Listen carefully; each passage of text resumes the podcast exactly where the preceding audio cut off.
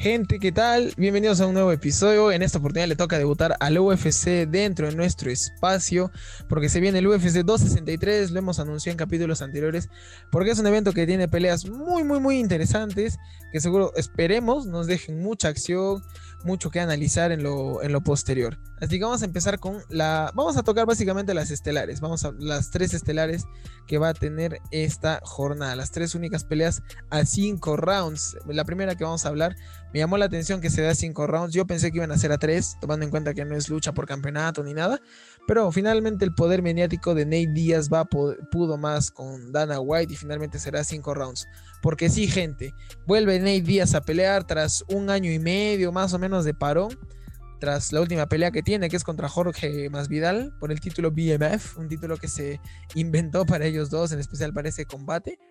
Que pierde, eh, que pierde nuestro querido Nate Díaz. Bueno, era de esperar. Eh, Jorge Masvidal llegaba con un mejor presente, con un terrible knockout frente a Ben Askren, imponiéndose frente a Darren Till. Entonces, uno era lógico creer ver que iba a ganar este combate Jorge Masvidal. Sin embargo, Nate Diaz no es un rival que en lo mínimo debamos menospreciar. Es un rival siempre muy duro, muy fuerte, que tiene su nombre bien ganado dentro de la compañía del UFC porque ha demostrado en todas sus peleas siempre tener un corazón de guerrero, un corazón muy fuerte, una garra para pelear indiscutible. Por más de que el pata esté nublado de tanta sangre que están sobre sus ojos, el pata sigue y sigue peleando. Así que sin duda un gran reto que tiene en este caso Leon Edwards, que es su rival. Antes de entrar al análisis de Leon Edwards, quiero recordarles que Nate Diaz es quizás el peleador dentro de su división qué mejor eh, eh, estadísticas tiene en cuanto a su misión, que quizás sea una de las llaves o alternativas por la que Nate Díaz busque ganar esta pelea y retornar a la victoria después de, por un lado, después de tanto tiempo que no pelea y después de la última derrota que ya les comentaba.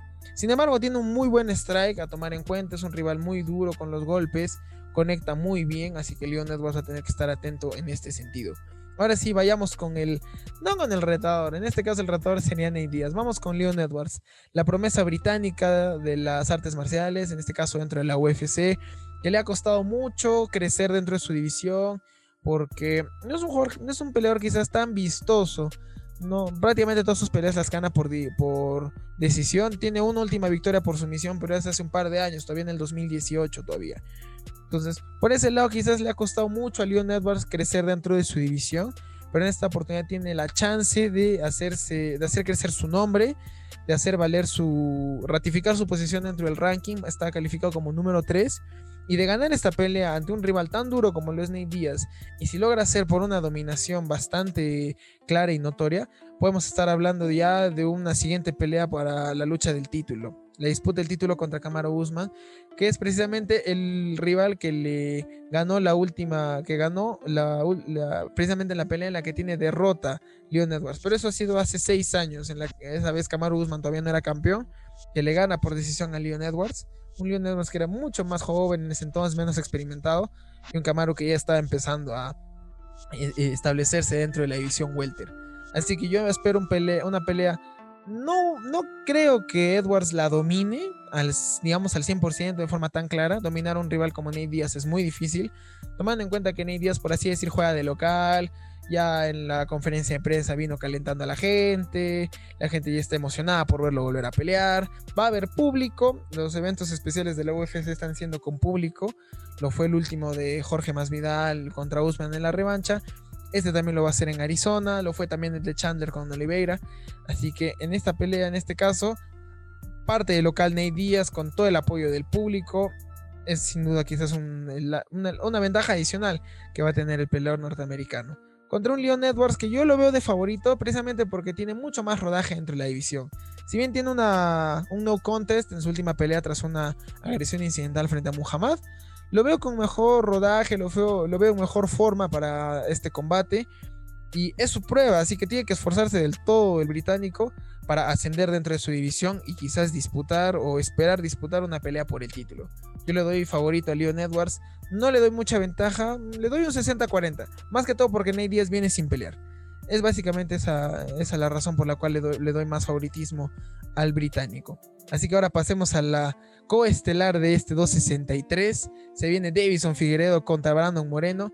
En su anterior pelea fue catalogada la mejor del 2020 con toda justicia. Si tienen la oportunidad de volver a verla, háganlo, no se van a arrepentir. Es una pelea muy entretenida, de idas y venidas, de golpe tras golpe, de derribos, de más golpes, de codos. La balanza se inclinaba para uno, se inclinaba para el otro. Ha habido de todo en este combate. Ha sido sencillamente espectacular.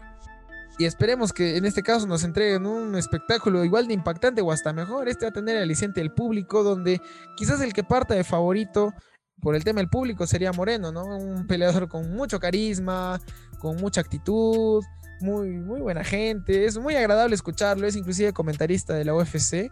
Es muy interesante escucharlo, tiene muy buena opinión, vive el deporte de una manera muy especial, tiene ese carisma característico de los mexicanos, bastante alegre el, el joven peleador que tiene nuevamente la oportunidad de disputar el título. De ganarlo sería el primer campeón mexicano en esta división. Sería muy interesante tener a otro sudamericano, perdón, a otro latinoamericano campeón dentro de la UFC. Tiene todos los argumentos para ganar.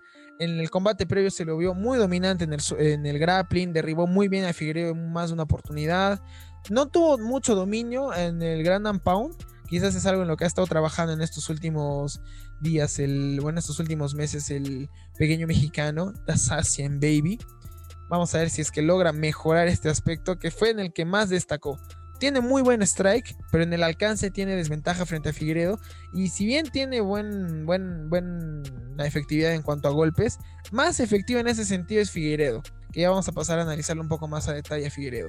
Pero bueno, tomando en cuenta estos detalles, yo le doy ligero favoritismo a Brandon Moreno. Más que todo por una, por una cuestión personal. Me encantaría verlo ganar, pero no le daría mucha ventaja porque el campeón no es campeón por accidente y viene con un muy buen presente también Figueredo. Ya vamos a empezar a hablar de él. Tiene un historial dentro de su división de 20 victorias, una derrota apenas y un empate. La, la última derrota que ha sufrido así en el 2018 o 2019 ya es bastante tiempo atrás, ya mínimo de dos años. Y el último empate es precisamente contra Moreno. Fuera de ello, Figueredo ha dominado toda su división, un peleador que tiene una historia de superación muy grande, empezó hasta empezó siendo peluquero, trabajando en un restaurante de comida rápida y ahora ya campeón de la UFC, un crecimiento notable que ha tenido el brasileño que en el último combate, como lo iba mencionando, fue mucho más efectivo en el strike, con golpes más significativos, y a mi criterio estuvo ganando en ese combate, pero por una agresión que le cometa a Brandon, a Brandon Moreno por un golpe en los bajos, le terminan restando un punto que quizás es lo que termina haciendo que las tarjetas le marquen el, el empate en esta pelea. Conservó el título, lógicamente, por el resultado, no, no lo vi tan fino físicamente, lo vi muy cansado. Esto quizás se deba a los cortes de peso que tuvo que hacer. Tuvo que hacer dos cortes de peso para ese combate, para poder dar las 135 libras. Sin embargo, para este combate, hasta el momento yo he visto que solamente ha hecho un corte Figueiredo. Quizás ha estado ya sabiendo que su siguiente combate iba a ser una revancha porque así lo pedía el combate quizás está preparándose un poco más en el tema de la preparación física para precisamente no llegar tan desgastado con dos cortes de peso. Hasta el momento, reitero, solamente he hecho uno. Es muy efectivo en el strike de Edison Figueredo, es muy fuerte también. Ustedes lo pueden ver flaquito y todo, pero pega duro, ¿eh? Y dentro de su división es muy fuerte. Su, su jab, sobre todo, es quizás su, su atribución más fuerte dentro del strike. Pese a ello, me gustaría ver a Brando Moreno campeón. Reitero, esto es una opinión más tirada a lo profesional, no, tan, a, lo personal, perdón, no tanto al objetivo. En el objetivo, claro, habría que darle favoritismo al campeón. Pero si, si vuelven a ver el combate pasado, noten que realmente el empate, al margen de la, de la agresión por la que se le resta un punto a Figueiredo, el empate era un resultado justo, ¿eh? Así que esperemos ver en este combate lo mismo, ver mucha dinámica, ver mucha acción. Ha sido calentado en estos últimos días el combate, sobre todo el jueves que ha habido conferencia de prensa, que ha habido hasta empujón de Figueredo, porque han habido cosas que Moreno estaba hablando, que él dice que no le han gustado, y ha hecho que el, combate se caliente, lo que lo hace un poquito más especial y hace que los nervios se pongan de punta cuando se acerque la hora del combate. Así que vamos cómo, nos, cómo les va a estos pequeños contendientes del peso mosca. Y ahora sí, pasemos al combate estelar de este 263, la revancha entre Adesanya y Vettori. estos rivales se han enfrentado hace cuatro años, en el 2010, no, perdón, hace tres años, en el 2018.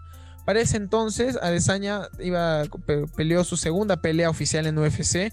La primera la ganó por nocaut. Y en este caso era la primera pelea a nivel profesional de Adesanya en ese entonces que se iba a la decisión. Generalmente Adesanya dentro de lo que era su carrera en MMA habría finalizado todas absolutamente sus peleas. Pero contra Vettori le tocó un rival muy duro, quizás un poco lento en, eh, ese entonces en cuanto al tema del strike, pero un rival sí muy duro, que lo aguantó muy bien, que lo fue a derribar.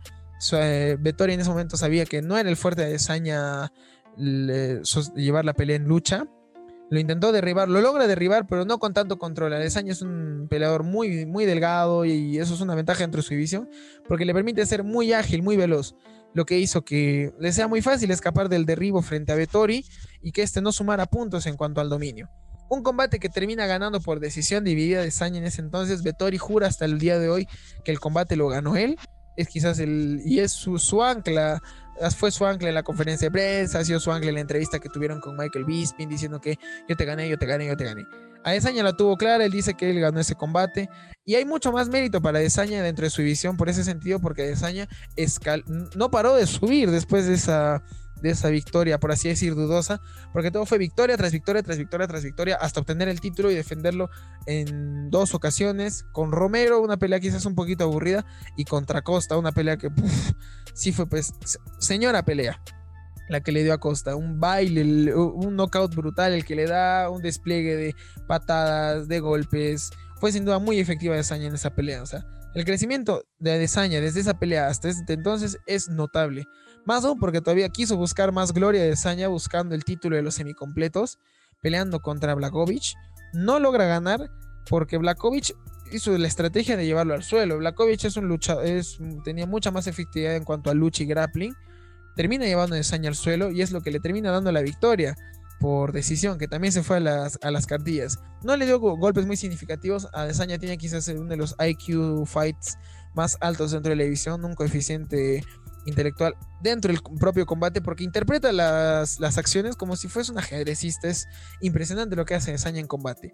Ahora, hablando de Vettori, Vettori quizás después de, de, esa derrota, después de esa derrota creo que tiene una más, pero después de eso Vettori viene con un ascenso de victorias notable dentro de la edición, pero es verdad, no le ganó a peleadores quizás de tanto renombre dentro de esta edición que los hay. Peleadores como el mismo Pablo Costa, Jared Cannonier, Kevin Gastelum, el mismo Robert Whittaker. Estamos hablando de peleadores de top, top 5 inclusive, pero Vettori no ha tenido oportunidad de medirse con ellos. Es cierto, tiene todo el mérito de hoy en día obtener la revancha contra Desaña, porque ha ganado en todas sus peleas, con TKOs, con dominio, ha sido, ha, tenido un, un, renacer bastante bueno. No al nivel de Adesanya que lo de él ha sido una locura, pero sí ha hecho los méritos como para obtener esta pelea. Donde yo veo que quizás puede estar el fuerte de Vettori en este combate en llevar a Adesanya a suelo. La única derrota de Adesanya dentro de la UFC, fuera de su división, es... Eh, precisamente este factor. Blachowicz lo llevó mucho a suelo y lo dominó mucho ahí ahí, por ejemplo, hace mucho peso el tema de precisamente el peso, valga la redundancia, porque Blajovic pesaba muchísimo más que Saña para esa pelea. Entonces, dominar a alguien con, pesando tú mucho más es pues, mucho más sencillo. Quizás para esta pelea no haya mucha diferencia de peso. Yo pienso que Vettori, de todas maneras, por su biotipo, por su genética, va a pesar más que Adesanya. Veremos si es un peso lo suficientemente relevante como para que el dominio en suelo sea más contundente. Pero quizás es la única vía por la que Vettori podría ganar. Porque si bien hay una mejora desde la pelea con Adesanya, sigue siendo un peleador un poquito lento al momento del strike, Vettori. Y Adesanya es un peleador mucho más ágil, mucho más rápido, que esquiva con mucha más velocidad. Entonces, la única opción en la que yo le veo a Vettori que pueda ganar este combate es llevándolo a Desaña a piso. Es muy difícil, a Desaña ya es cinturón marrón dentro de Jiu-Jitsu, si no me equivoco. Tiene un buen porcentaje de defensa contra de derribo. Y aunque lo logren derribar, por ser ágil, le es muy fácil eh, salir de esta situación. Es muy raro verlo a Desaña sometiendo un gran unbound, por ejemplo. Que digamos sería la única arma de Vettori. Así que, dado estos antecedentes, dado en, en cuenta el historial de ambos peleadores, yo lo doy amplio favorito de Saña, plus que es un peleador que a mí me gusta muchísimo. El, combate ya viene caliente. en, la entrevista que le dije con Michael Bisping, que a Desaña prácticamente lo care, le dice, tú no le has ganado a nadie, ¿qué, qué, serás tú? En pocas palabras. Mientras que el Vettori, no papi, yo te gané, yo te gané. La tiene, la, tiene así de fija el italiano. Así que veamos si es que tenemos un Steel Champ o si tenemos a New Champion. Así que yo reitero, le doy favoritismo en este caso a Desaña, un 60-40. No, no quiero no, que no tomen esto como que Vettori no fuera un buen peleador. Es un buen peleador, pero Aesaña está en, sencillamente en otro nivel. Este es en cuanto a las predicciones de lo que va a ser este UFC 263. Y ahora hablemos de manera resumida de la Copa América que ya va a arrancar este domingo. Ya empieza el grupo. El grupo A va a abrir la Copa América, precisamente a nuestros rivales. Perdón, el grupo B. Va a arrancar Brasil, como digamos local, nuevo pese a todas las especulaciones que hubo. Ave Brasil frente a Venezuela y el otro partido será Colombia versus Ecuador. En este caso nosotros vamos a descansar en esta fecha. Vamos a volver a jugar contra Brasil ya el día martes. Veremos cómo llegamos a ese partido. Lo que hay que destacar quizás de esta Copa América es la lista que presenta Gareca porque como yo lo anticipé un poco en anteriores capítulos, la Copa América o las Copas Américas siempre han sido motivo de experimentación para Gareca. No darle mucha relevancia tomando en cuenta que están en medio de procesos clasificatorios, pero es la oportunidad de probar nuevos elementos que sumen al proyecto de la selección de cara a clasificar al Mundial. En este caso lo he hecho en posiciones claves de la selección. Yo lo comentaba con un pariente hace unos días que no se nos venía a la mente, por así decir, un reemplazo para Advíncula, hablando de la defensa y en la banda derecha.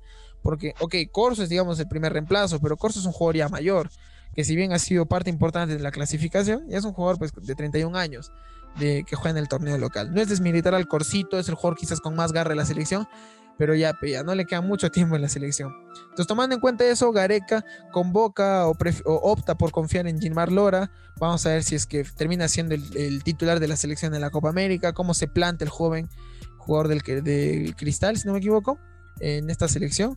Otra, otro sector del campo en el que Gareca busca, digamos, renovar o poner eh, otros nuevos elementos es en este caso Cartagena. Deja fuera Aquino, que para mí es la ausencia más, eh, más llamativa, más que la de Guerrero incluso. Porque Aquino es un jugador joven que ya viene cojadito en la selección, que debutó en clasificatorias, que llegó al mundial, ha jugado al mundial, ha tenido ese palo que tiene frente a Francia. Y dejarlo fuera me llama mucho la atención. Quizás se deba a un factor físico, pero bueno, le da en este caso más confianza a Wilder Cartagena, que también ha jugado en mundial, pero bueno, contra Australia, que ya estábamos eliminados.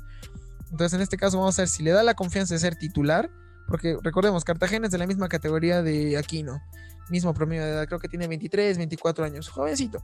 Entonces es un buen proyecto a, explotar, un nuevo elemento a sumar de cara a Qatar 2022. Y finalmente, las mayores eh, sorpresas están en el ataque, sobre todo la sorpresa que destaca toda la prensa nacional, que es la ausencia de Pablo Guerrero. Pablo no juega la Copa América, se opta en este caso por mantener a Ñaluca Lapadula. También se ha sacado Ruidías, se se ha quedado con la presencia de Valera, que tiene buen presente en Universitario, eh, yo espero en lo personal que Gareca le pueda dar la oportunidad. Yo tengo un sentimiento especial con Valera, porque Valera en su momento, cuando jugaba en divisiones inferiores, no, no inferiores, en divisiones amateurs en el fútbol peruano, cuando empezó a escalar hacia la profesional, jugó en un equipo de acá de mi ciudad de Cusco y se enfrentó contra el equipo de mi colegio, incluso le anotó goles. No voy a decir el score para no, no poner en evidencia a mi equipo, pero ver a un jugador que empezó, por así decir, en lo bajo, en una liga distrital, eh, y ahora verlo en selección es muy emocionante. Sobre todo el hecho de que yo lo vi en vivo jugar a Valera contra, en este caso contra nosotros, y ahora verlo convocado es un sentimiento de emoción muy especial para mí. Yo espero por ese sentido que Gareca le dé la oportunidad de jugar. Y la otra sorpresa en ataque es la finalmente la convocatoria de Santiago Ormeño, delantero que eh, durante estas semanas estuvo especulando dentro de México que iba sí o sí jugar por la selección mexicana, más aún porque cambió de equipo, fue por el Puebla, dejó el Puebla, mejor dicho, y pasó al León de México. Y la prensa mexicana manejaba esa información de que finalmente Ormeño iba a optar por jugar por la selección mexicana. Pero bueno, esta convocatoria afirma que finalmente va a vestir la blanquirroja. Lo va a hacer nada más y nada menos ante la Copa América. Es un delantero con buen promedio de gol. Tiene mejor promedio en, este, en su temporada que la Padula. Sin embargo, La Padula ya ha jugado con la selección, ya por así decir se ganó el cariño. Ormeño es un elemento completamente nuevo. Vamos a ver cómo se da el proceso de adaptación a la selección.